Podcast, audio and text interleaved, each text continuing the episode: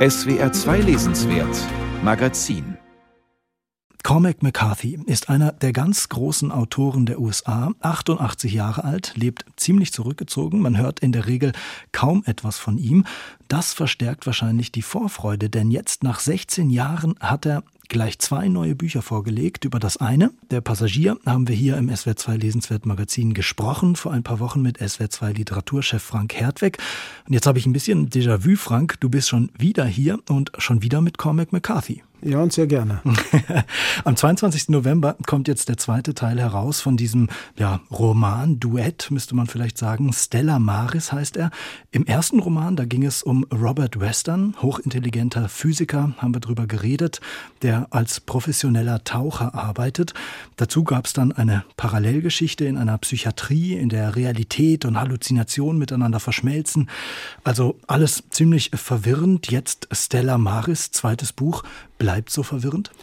Ja, also es bleibt schon ein bisschen verwirrend. Das erste Buch spielte ja 1980 folgende. Du hast ja, ja. gesagt, mit Bobby Western, ähm, der Tiefseetaucher ist, aber gleichzeitig Tiefenangst hat und das, der Roman entwickelt sich dann weiter und er endet dann auf einer balearischen Insel. Da lebt dann der Bobby. Ähm, er ist, wie du sagtest, hochintelligenter Physiker, aber er ist eben auch noch Rennfahrer und er wird, mhm. fährt dann Rennen in Europa. Und da gibt's dann in diesem Roman auch schon Teile, da geht's um diese Schwester, die jetzt die Hauptrolle spielt, eine wunderschöne Frau, super ja. hochbegabt. Sie ist Mathematikerin, Alicia. Mhm. Alicia, und sie hat Selbstmord begangen.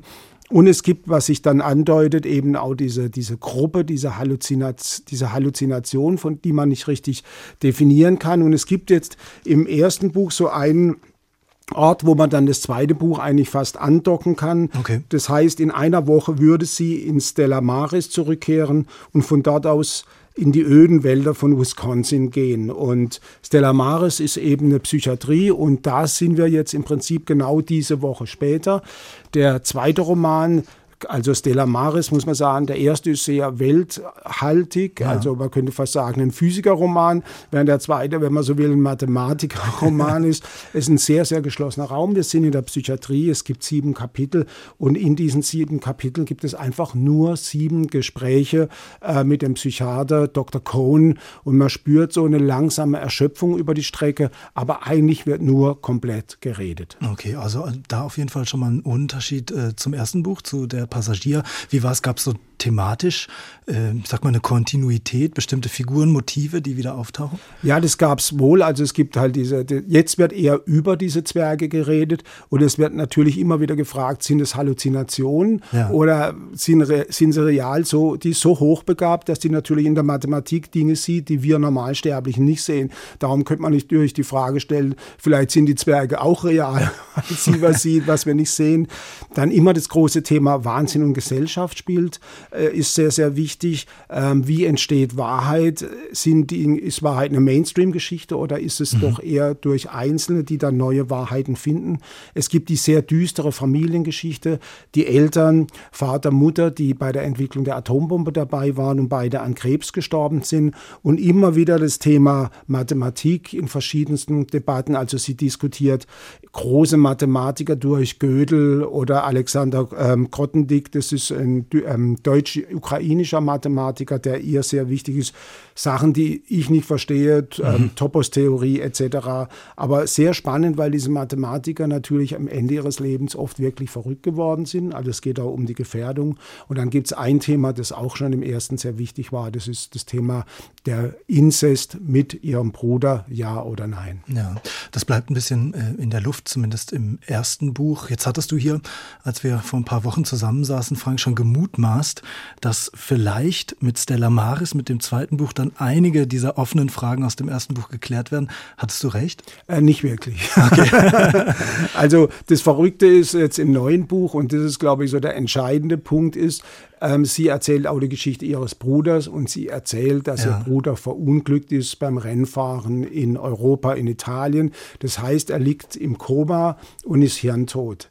Und dann flüchtet sie und landet eben am Ende da in der Psychiatrie in den USA. Sprich, die Figur, die im ersten Teil alles erzählt hat, ist im zweiten Teil tot. Und ich glaube, das ist ein Teil dessen, was wir gerade schon angedeutet haben, dass die Existenzfrage sehr offen gehandhabt wird, dass wir nie ganz sicher sind, sind Dinge nur in unseren Gedanken mhm. oder sind sie auch real in der Welt. Und dieses in der Schwebe halten, dieses fast Traumhafte, das ist, glaube ich, auch ein Konzept von Comic McCarthy. Ja, und wenn man, wenn man dich so äh, sieht, wie du dabei äh, äh gestikulierst, während du das zu erklären versuchst, scheint es dir auch ganz gut gefallen zu haben. Ähm, ja, es ist schon ein sehr besonderes Buch und ich glaube, gerade das zweite finde ich fast noch interessanter, weil es so dicht gearbeitet ist und normalerweise ist es sehr schwer, ähm, hochintelligente Personen auch darzustellen. Normalerweise in der deutschen Literatur sagt man gerne, der ist hochintelligent, dann merkt man nachher nie was davon. Ja. Genau. Diese Figur ist wirklich auch hochintelligent ausgeführt und was mir unglaublich gut gefallen hat, es gibt dann auch einen schrägen Witz, äh, der fast schon an Beckersche Dialoge heranreicht. Also Humor ist, glaube ich, bei Comic McCarthy nicht so verbreitet. Aber hier gibt es doch einen sehr, sehr besonderen, also gerade dieser zweite Teil, das ist schon ein besonderes Stück Literatur. Ja. Ich hatte es eingangs gesagt, Comic McCarthy ist schon 88 Jahre alt. Der Passagier, Stella Maris, das sind vielleicht, vermutlich seine letzten Bücher. Hast du es auch als so eine Art literarisches Vermächtnis gelesen tatsächlich? Ja, habe ich auch. Ähm, es gibt ja immer, wenn es um Mathematik geht, die Frage, wie entsteht Schöpfung? Also ähm, Alicia erzählt immer, ihr fallen die Sachen immer unter der Dusche ein und dann fragt sie sich, ist eigentlich das Unbewusste, rechnet es besser als das Bewusste? und das ist eine ganz gute Frage, wie entsteht auch große Literatur? Das ist, glaube ich, sehr wichtig.